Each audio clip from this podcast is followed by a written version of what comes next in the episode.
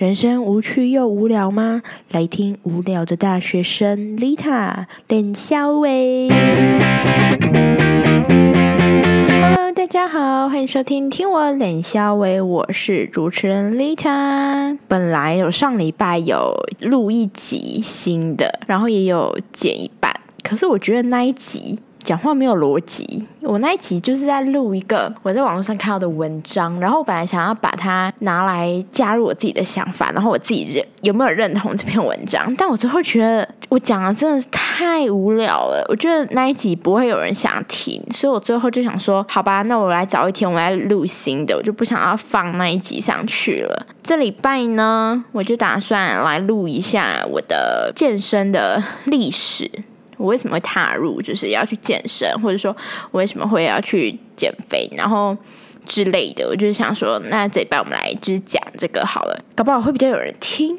而且我在这边跟你们宣布，你们一定要去多多支持我的 IG 的那个粉丝团，不是粉丝团，IG 的网页，你们去帮我按赞好不好？求你们了。我本来是没有想要设 IG 的粉丝团。呃，一直讲粉丝团，粉丝团好像很厉害，但是就没有。我就是本来没有要设一个我 IG 的一个账号，就是我的 Podcast 的账号。但我最后想说，假如说我设，你们比较能了解说这人在干嘛。虽然说我现在很少发文，但我以后一定会好好经营的，好不好？我觉得我前两篇文都是放我家猫，真的是太让它占空间了。我有点想要把那两篇文删掉。第三篇文就是在讲我。喝了米克夏，然后米克夏的那个包装非常非常可爱，因为它换新的包装，所以想跟你们分享，就这么的 easy，你们一定要去给我按赞，拜托，这边宣传为止。我们就到此结束宣传。好，这一把要跟你们讲。哎，等一下，我先想，我先一定要先 complain 一件事情。每天待在家里面，你们的皮肤是变好还是变坏？我的皮肤完全变得很差。我不知道到底是不是因为无氧碰变之后，我的嘴巴周围就是开始大过敏，然后开始脱皮啊，什么泛红。你还记得我之前有说过我去看皮肤科，然后那些皮肤科完全没有用。我之后又去看了一家，然后那一家他就是给我了一个呃，他那个药我不知道是什么药，可是那个擦上去，你知道很像。就很像那种磨砂膏的那个材质，我整个嘴唇周围就像什么，就像沙滩一样，就布满了沙子。哎，只要一摸到那个，就是整个掉屑屑这样子。我不知道那药到底是发生什么事情，但是药也完全没有用。我的唇周围到目前为止都还是一直在过敏的状态，一直泛红，然后一直肿，我就觉得好烦。可是因为他们有开消炎药，我没有吃，我不知道是不是因为这个原因。主要是我擦药膏都没有用，让我非常非常的困扰。我已经换了两家皮肤科了。估计我要把我整个我家附近的皮肤科都看过一遍，这个真的很困扰我。但我其实也不知道是不是因为碰面的关系，我很喜欢把我的脸整个往他身上撸，就是我很喜欢摸，就是用我的脸这样子蹭他的毛，我觉得很好玩，而且很疗愈。你们不觉得吗？在这种就是异地生活，就是需要一点那种疗愈的小 people。OK，那我来跟你们讲一下，我大概怎么。踏入健身房，或者是说怎么踏入健身的，主要是我国中的时候就很就蛮胖，我就不是一个很瘦的女生。其实我从以前到现在都不是一个很瘦的女生。妈以前跟我说我我以前很瘦，可是直到有一天，我妈好像去买了那种什么会让我就会让小朋友大吃特吃，就会让小朋友胃口大开的一种药。然后我那时候就是很北吧，大人不想让你碰东西，大人不想你吃的东西，大人不想你做的事情，你越想做。那时候我妈就把它放在一个很高很高的柜子，因为她不想让我去拿那个药，但我也不知道她为什么要买。然后我就一个人就是爬上那个大柜子，然后去拿那个药来吃，还是那个什么保健食品之类的，反正就是拿那个会让你胃口大开的那个。开关的药，我一吃，你知道，整个就是我妈说，我本来是一个胃口不大的一个女生，结果我一吃那药，然后整个胃口大开，整个就是无限的增长，体重无限的上升，就像一个什么泡芙阿姨一样，就一直狂长。这样到国中的时候，整个就是非常的虎背熊腰，真的虎背熊腰，我没有在骗人。呃，下课啊，还会先吃。炸鸡点心，然后才吃晚餐。我觉得那时候真的是，现在想想真的是蛮可怕的。反正国中一直就是什么体重，就是要量体重时都很紧张。诶，好像从国小就开始了，我有点忘记了。就是要量体重时就好紧张，好紧张，好怕别人。而且你知道，啊，国中跟高中应该也算国小、国中、高中，只要有体育课什么，就是会去量那个体适能的那个身高体重。我跟你讲，虽然说我胖，可是我体育是还 OK 的，就是我是跑得动那种。跑不健将，我是跑得动胖子，不是那种就是沙发马铃薯那种胖子，我是一个人活泼乱跳的胖子。这样你们懂吗？我那时候量体重时就好紧张，因为很害怕别人看体重，而且你知道以前的体重机就是那种长长的那种，你要站上去，然后它就会有些很可怕，有些甚至还会把你念出来一百六十公分，八八八公斤，然后那护士阿姨就会登记嘛，后面的同学都听得到，而且有些男生就是很坏，他们就想要知道你几公斤，他们就会在外面等，就是明明他们就可以去打球了，他们就很喜欢在外面等，就想要看你有没有小这样，我会觉得真的是好。压力山大，但那时候还不知道就是什么叫压力，只知道说啊好害怕哦，我不想要被别人看到这样子。反正那时候就是真的，每次只要量体重，我就是前天晚上会不吃东西，或者说我觉得好紧张，就是一定要做好心理准备，明天要上战场。上战场就是踏上去那个体重计的时候。好，国中、国中、国中呢就是这样子过了三年，就真的是胖胖胖胖了三年。到了我要升高一的那时候，已经有学校，所以代表说一定是比。别人提早放假毕业这样，那时候我就有开始，因为我有个朋友，他那时候有去健身房，但那时候还没有十八，应该十七吧？哎，没有没有没有，那时候大概十五嘛，十六、十六、十六、七、十八，对，十六是要升高一嘛。那时候十六岁，基本上健身房还不能自己签，我那时候要我爸或我妈去，或是说我把同意书带回家给他们签。那时候我就有跟他们说，我想要去，我那时候选的不是我现在待的这间健身房，我那。那时候选的是一间比较像俱乐部，然后里面都是阿姨的健身房。我朋友带我去，我就觉得嗯，里面还不错。然后它有很多课程跟器材都还不错，因为就是对一个完全没有踏进去健身房的人来说是 very good，就是已经够了。而且那些阿姨们不太会去使用自由重量的那边，他们通常都是用器械或是跑步机啊、脚踏车啊这些的，就是他们都是在这些地方。那时候就觉得说还不错，就回家跟我妈。跟我爸讨论一下，就说我要去健身房，他们其实也蛮支持的，他们也没有说不让我去或是怎么样。我那时候呢，就是每天，因为我觉得好玩，我觉得人都这样，一开始只要进入一个你新的领域，或是一个你以前从来没有接触过的东西，你是保持着觉得好玩，觉得你想要更进一步，你想要去，只要是有兴趣的东西啊，我觉得你都会想要去更进一步的了解这个，不管是运动，或是说这个产业，或者说这个科。只要你有兴趣，我觉得你都会想要去尝试。我那时候就是觉得非常的新奇。我那时候去健身房在做什么？它有游泳池，所以我会去游泳。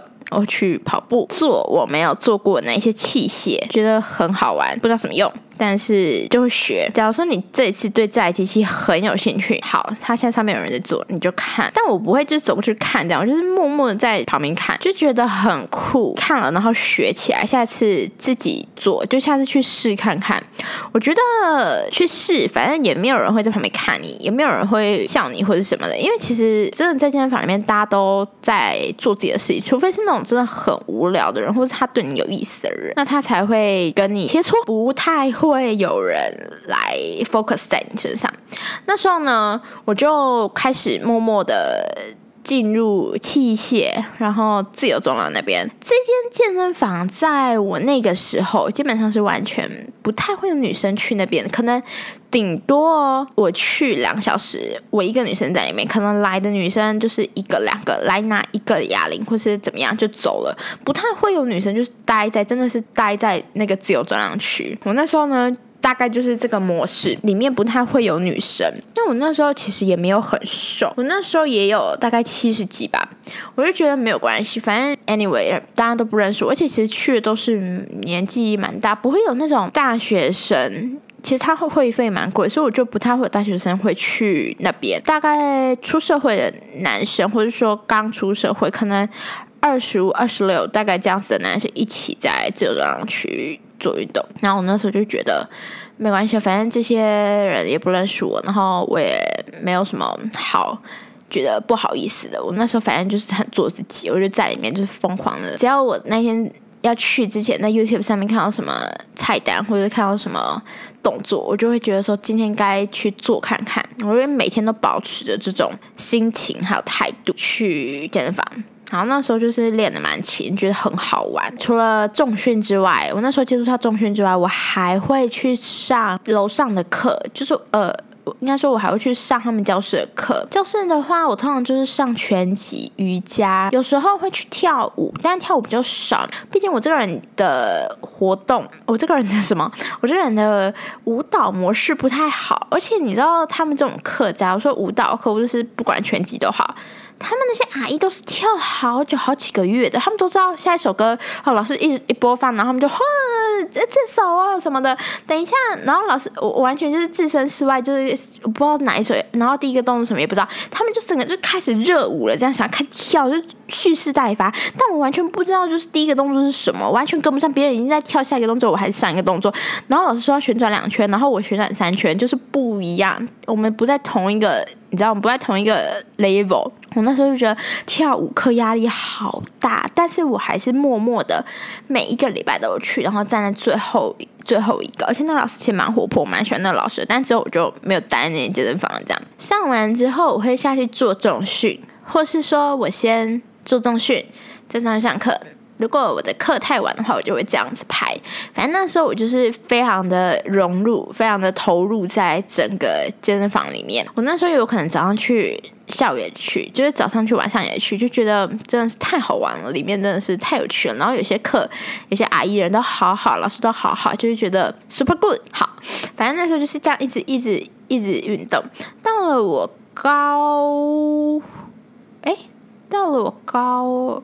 二还是高三的时候，我就想要转去建工，因为那时候就慢慢接触到很多怎么说练的比较好的，然后会在呃 social media 上面 PO 说大概菜单啊或者什么的这些人，我大概看了一下，他们都是在建工练，那时候就有一种也想要去那边的呃一种感觉，而且加上我家附近也有开新的建工，我那时候就想说，那我也想要去，所以我那时候呢。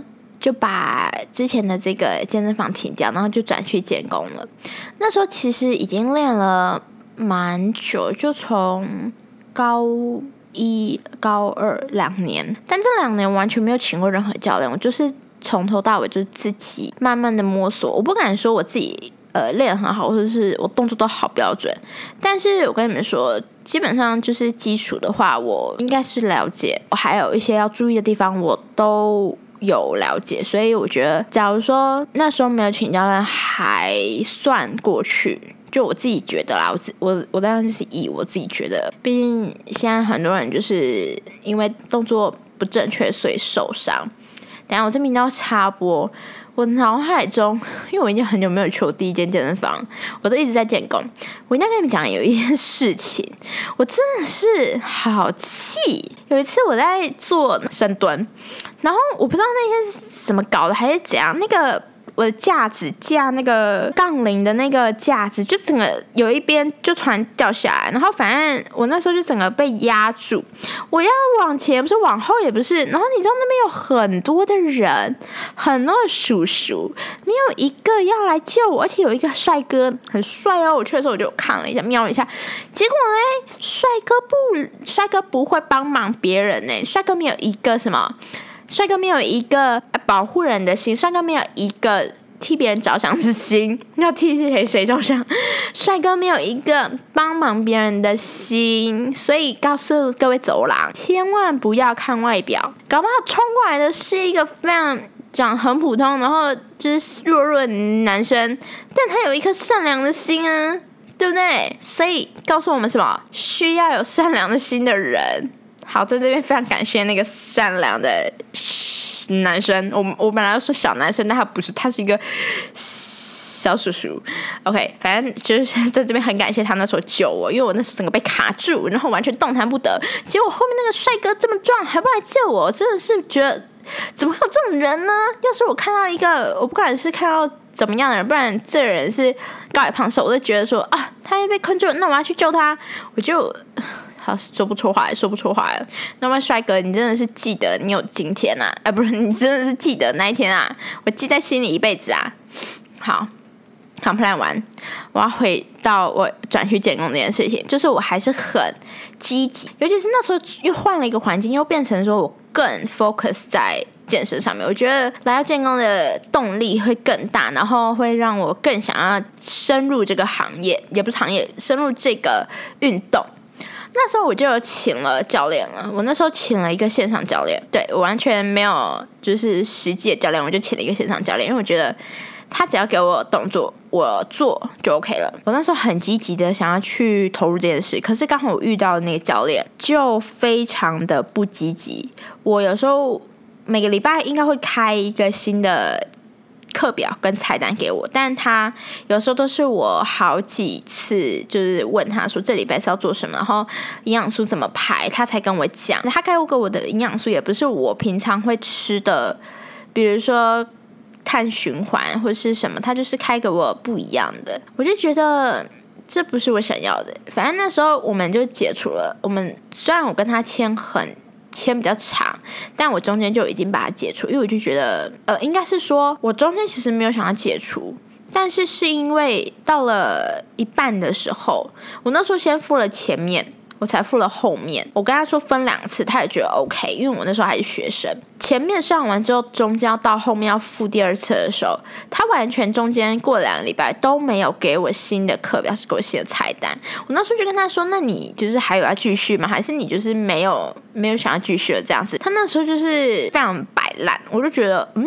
就是怎么会这样子？我就说好，不然我们就停吧，我们就是一半就好了。我也不想去签了，这样他也觉得 anyway 就是没差，所以我们那时候就其实这课程就只有到一半，就中间而已。非常积极，可是刚好遇到了一个不积极的教练。那时候的体重大概是哦，我们讲我国中最胖有到八十，然后体脂大概三十五吧，三十几。之后我就。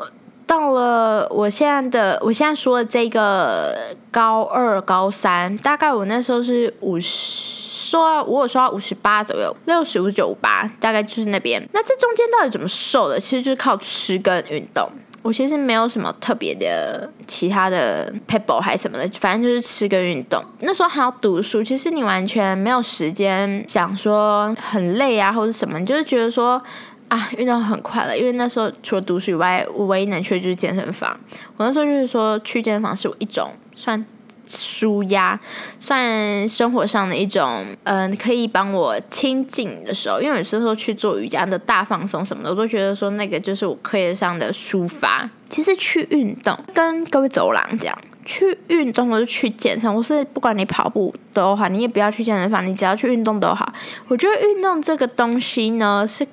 如果是带来一个很快乐、很放松的心情，对你来说是很放松的话，那你就保持这个态度，真的是不要去更改。大一的那个暑假，我去了澳洲跟去了美国嘛。去澳洲的那个时候，我也有去办他们当地的健身房。然后吃的部分，我都是自己煮比较多。当然，有时候我会想要回家，有时候我下课回家的时候也会想要买外面。那我买外面通常都是吃什么 taco 啊，反正就是比较碳水比较低的东西，不太会吃那种高油高炸的东西。真的都自己煮比较多，而且我都去超市买沙拉什么的，就是鸡肉啊，就蛋白质，然后蔬菜。我那时候很少吃。碳水，碳水通常也不会吃饭，因为那边真的很少饭，就是吃马铃薯啊、地瓜这些的。去美国的话，我那时候跟我三姐去，我一定要在这边讲一下这件事情，给我非常深的一个阴影。我那时候去美国，在去美国之前，高三升大一的这段期间，我的食物都会上磅秤，我才吃。然后我一定会量好我每天吃的营养素，每天一千五那就是一千五，每一千三就是一千三。多了的，我觉得才有氧。反正我每天都算好的。我那时候就有跟我自己说，而且我自己就是非常的坚持，说每天就是要这样子。就去美国的时候，我那时候就有，比如说我姐，她就是想要吃蛋糕，她就问我说，想不想要我们两个分？我就不想吃，然后她就会，她就会觉得说，你干嘛？你都已经来美国了，为什么还要这样？就是我就觉得说，我就不想跟你吃你。然后我就说，而且我姐是母羊座。她很喜欢给我搞情绪勒索，她的上身是双鱼，跟我一样，所以我很能懂他为什么有情绪勒索这件事情。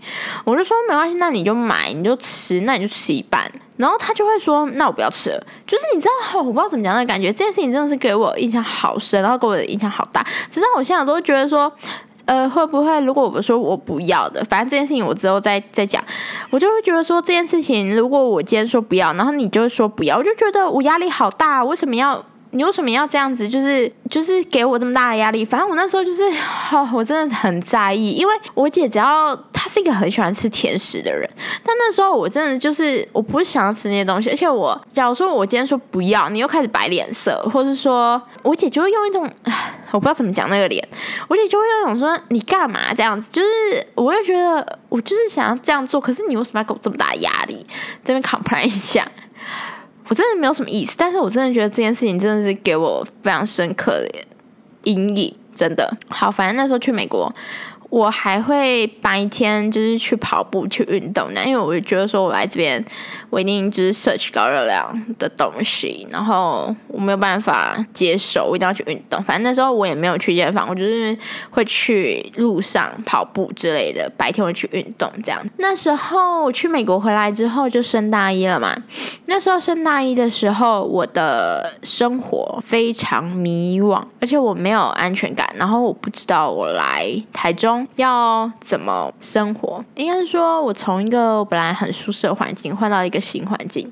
可是我不是那种会对于新环境感到害怕的人，我是一个很能接受自己一个人。只是那时候我来台中的时候，我会觉得说我吃的东西或是我做的事情跟其他人不一样，我就会觉得好有压力。反正我那时候给我自己压力非常的大。可是我的外表就是非常。我会 cover 自己，就是我不会去跟别人讲。反正我自己给我自己的压力太大，我不知道为什么。我那时候刚升大一的时候，我真的是就是压力好大好大。觉得不管是 social 或是不管是刚来一个新环境什么的，anyway，这些东西全部都是往我心里就是挤，然后让我觉得说我很想要用一个东西去填满它。重点是这个东西怎么填都填不满。这个洞怎么填都填不满。我那时候在填的东西就是食物，所以我那时候狂吃东西，而且我会觉得说，我来到一个新环境，我好想要每个东西都去试，我好想每个东西吃。哦，我发今天发现这间店，哈，又查到这间店了。今天来这间店，然后我就会开始查这附近有什么吃。哦，这好有名哦，之前好多人，然后好多人评论，我就会搜刮整个街，然后就是买东西就回家，然后全部就是一个人自己吃完，吃完。应该在我来说应该要很满足很快乐，可是没有，我就觉得说我吃完了当下摄取这么多热量，我真的是非常的不应该，罪该万死。反正那时候我就是一直呈现这种循环。那我明天早上我就不吃，明天中午我就不吃。但是有可能怎样？明天中午你朋友约你要不要去吃饭，或者是怎么样怎么样？反正明天的事情永远都会变。而且我觉得这样恶性循环真的是不对。这个恶性循环就持续了一年，就一直到我大二都是这样子。然后我每天就是开始暴饮暴食，每天就是吃好多好多的碳水，好多好多的有的没的零食，什么样样都来，真的给我自己压力非常大。我那时候其实也不知道怎么跟别人讲那件事情，因为这件事情我觉得要自己经历过的人才懂，他们才知道说那种压力，还有那种你没有办法克制自己的。感觉，如果你跟一个外人讲，他完全不会懂。就像你是忧郁症患者，你跟别人阐述这件事情，我相信只有你的医生或是经历过人才懂这个感觉，不然其他人也只能就说说说说安慰你的话而已，他们也没有办法给你就是带来真正的懂你的那种感觉。所以我觉得这件事情跟别人讲是完全没有帮助的。我那时候就是去找了心理医生，我就因为我觉得这件事情主要是我从了心开始，因为我的心没有很 focus，或是说没有很坚定，就是感觉就是飘飘浮浮的，我不知道为什么。所以我那时候就是找了一间呃台中的心理医生，看完他也有开药给我，但我没有吃。我觉得这件事情必须要靠自己来解决，或者说靠自己来平复。我那时候最后也没有吃他的药，然后讲了，因为他是健保的，讲了也没有特别的有用，因为他也不可能从第一天，他第一天才认识你，他也不可能觉得说，他问一问就突然了解你的生活，或是说他会问一问就就打找到答案，就那时候其实过了一年，完全也不知道为什么会这样子，我的压力从哪来，或是我为什么会有这种现象，完全也是不知道。这一年呢，我就从我本来。大一，我从美国回来之后，其实有一段时间有暴瘦，完全我那时候暴瘦到我，我每天吃的热量不够，然后我到我睡觉时候还会利尿，然后月经也不来，反正那时候就是暴瘦，身体非常的糟，之后又爆胖，不是爆胖爆肥，也不是爆肥，怎么说体重就是整个垂直上升。我那时候我本来说五十五到七十。就是我那时候又胖了十五公斤，我不知道这个算不算复胖。我不知道过了一年之后还会不会复胖，反正我那时候又就是回到了七十。我觉得我到七十的时候，我非常的没有自信，因为大家在你的印象都是停留在你之前会健身，然后你之前会吃的很健康啊，或者是什么的，大家给你这印象。可是你突然变成这样的时候，你不知道怎么去解释，或是说你甚至你不知道你自己怎么会变这样。然后别人问起的时候，其实我是非常的不开心的，我会觉得不干你屁事啊！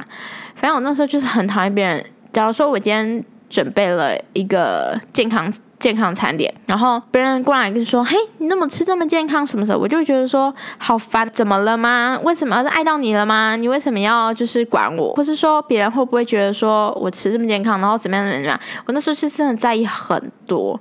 然后觉得是不是每个人都在讲我就是变胖了什么什么之类的，我就会给我自己的压力好大好大，更大大的爆炸吧。我那时候又开始又狂吃，反正就是一直恶性循环。直到呢，哎，然后这段期间我也有找过一个线上教练，这个教练是非常的热心，就跟之前那教练不一样，非常热心的在帮我。可是我觉得我我那时候完全没有在这个轨道上，我那时候完全已经脱轨，已经整个就是已经。走偏了。虽然说我有跟他说，呃，我每天吃了什么时候，但其实我额外都还吃了非常非常之多东西，但我不敢讲。好，那时候就是一直就是直线上升，一直到七十，中间也有告诉自己说，你不可以这样子，你该就是 stop，你该停止，你该不应该这么做。但是你真的不知道你要怎么样去克服，诶，就是你真的不知道你怎么样去告诉自己说你不能这样做，你就停不下来，就是不知道为什么。真的是要体验过人才知道这感觉。只要反正这段时间，只要我身边有人提到，比如说什么，呃，最近变胖，或是不管是讲我，或是讲他自己，或是讲任何人，我就会觉得干你屁事啊！就是这个世界上本来就是有很多人的身材不一样，或者说他们的体态不一样，或是任何你看到的都只是表面，你不知道对方，你不知道对方的背后经历了什么，或是什么，我就觉得。很很很不予置评，反正那时候我就会很很讨厌别人在我身边讲这件事情。我还那时候我记得很清楚，我妈有一次就我在我家吃饭，我回高雄，然后她就是问我说我怎么吃这么多，这一餐怎么吃这么多这样子，我就很恼怒，我就会想说，我那天吃那个呃那个什么好吃多的沙拉，然后呃不是那个外面卖的小沙拉，是里面大的沙拉，但我没有想要吃完，我只是就。先吃而已。反正我那时候，我妈她可能只是也只是过来，然后说：“嘿，你怎么吃这么多这样？”但我那时候非常的生气，我就觉得说，我又不是想要把它全部吃完，然后我会想说，我妈是不是在暗示我说，你这么胖了，然后还吃这么多？反正那时候我整个整个想法都是这种。就是这种想法，我就觉得不能再这样下去，真的是到最后才你才慢慢的告诉自己，而且你看了很多文章，然后看了很多该好好对待自己身体的文章，或是说别人讲的话，你才能体悟到说，原来你应该是要这样对自己的身体，而不是这样子对待你的身体，因为你的身体不会知道说这个东西是好的还是坏的，一切都是要由你的大脑来跟他讲。那你今天你的大脑都已经。没有办法，就是正常运作了。那你怎么会有一个好的身体？反正就是有过度过过度了这个黑暗的时期。现在在 social media 上面的在讲这块运动的人很多，但你要慎选，到底谁是好的，谁是坏的？我觉得，嗯。你要这样说，谁对你的影响是好的，谁对你影响是坏的，你自己要去判断。不要觉得说他是一个非常多人追踪的，或者是他是一个很有名气，或是他影响力很大的一个人，你就要 follow 他，你就要去追随他。我觉得一切没有一个 sense，你必须要去真正了解到这个人有没有对你有帮助，这个人的共识跟理想有没有跟你一样，你才能去。做接下来你想要做的事情，然后你才能有一个目标。如果你连自己的目标是什么你都不知道，那你怎么会去往前呢？那时候我觉得我慢慢的去体悟到这件事情。那这中间我还有加上我的锁骨就是断掉，我没有办法去运动，没有办法去训练的低潮，其实也都全部都是压在这个里面。我那时候真的是度过了我一个非常非常的低潮的一个人生。我每天回家，我真的是不知道我要干嘛，而且又加上就是真的 social 的压力好大，我就觉得真的是心中没有办法平复。但我跟你们说，就是各位走廊一定要觉得你自己，就是你一定要相信你自己，而且你一定要呃有自信。我觉得有自信真的是很重要。你。不会比别人差，就是你自己是做好你自己喜欢的事。那你当然，他如果不喜欢你，那他就不要来看你的东西，或者说他不要来 follow 你，或是说你们就不要有交集就好了。我觉得一定会哪一天之后的哪一天，一定会遇到一个跟你很 match 的人，或是跟你很 match 朋友，不管是男朋友，或是说你的好妈姐或者好姐妹，一定会有跟你很 match 的。不要因为你还没有遇到，所以你就觉得说我以后都不会遇到了。就像我之前我刚分手的时候，我就觉得说我是不是真的分了，我就遇不到更好。但其实真的未必，必须要相信自己，然后要去有就是有自信的去面对你自己。不管你今天是高矮胖瘦，高矮高矮不能改变，但是胖瘦是可以改变的。我觉得人真的是不要把自己局限的太小。OK，反正。我想做结尾了，还自己讲。反正我就觉得，真的人是要去有自信的活。你如果一直停留在原地，或是你一直陷入这个情绪，这个世界还是在动。但你如果今天踏出了一步，或者说甚至你 stop 这个行为，你不要去做这个行为，你就是往前一步了。我自己就是跟我自己这样讲，我就觉得说，每天过好自己喜欢生活，然后每天做自己喜欢的事情，不要觉得说。别人或是朋友喜欢什么，你就跟着去做。我觉得你一定要就是朝着你自己的想法去做，不要盲目的追从。真的，这件事情真的我自己体会过，所以我觉得，既然你都已经就是不管说听的人是几岁，反正我觉得，如果你还没有。如果你还是这样子过生活的话，你可以尝试去做一点你自己喜欢的事情，而且这件事情是你讲出来，你可以大声讲出来。比如说，你可以大声的说：“哦，我喜欢健走，我喜欢爬山，我喜欢露营。”这件事情是你讲出来，你不会怕对方会讲什么的一件事情。各位，好好做自己，OK？这是这个这一集的 podcast 非常的智力人心啊，各位，真的。我现在也还在努力，我也没有是一个很完美的人，所以我才要在这边跟你们说，每一个人就是他都会有自己的特点，你必须要去挖掘，或是说你必须要去把这个优点给别人看到，你就会变得更有自信。希望大家喜欢今天的 podcast，那记得要去 IG 的听我脸小薇帮我按一个赞，然后加追踪，好不好？我会在里面 PO，就是任何我的生活或是我的一个小小的分享。今天这集呢就在这边做结束，谢谢你们收听，我们下次见喽，拜拜！听我脸小薇，我们下次见。听我脸小薇，我们下次见。大家准时收听哦，大家准时收听哦。Tập.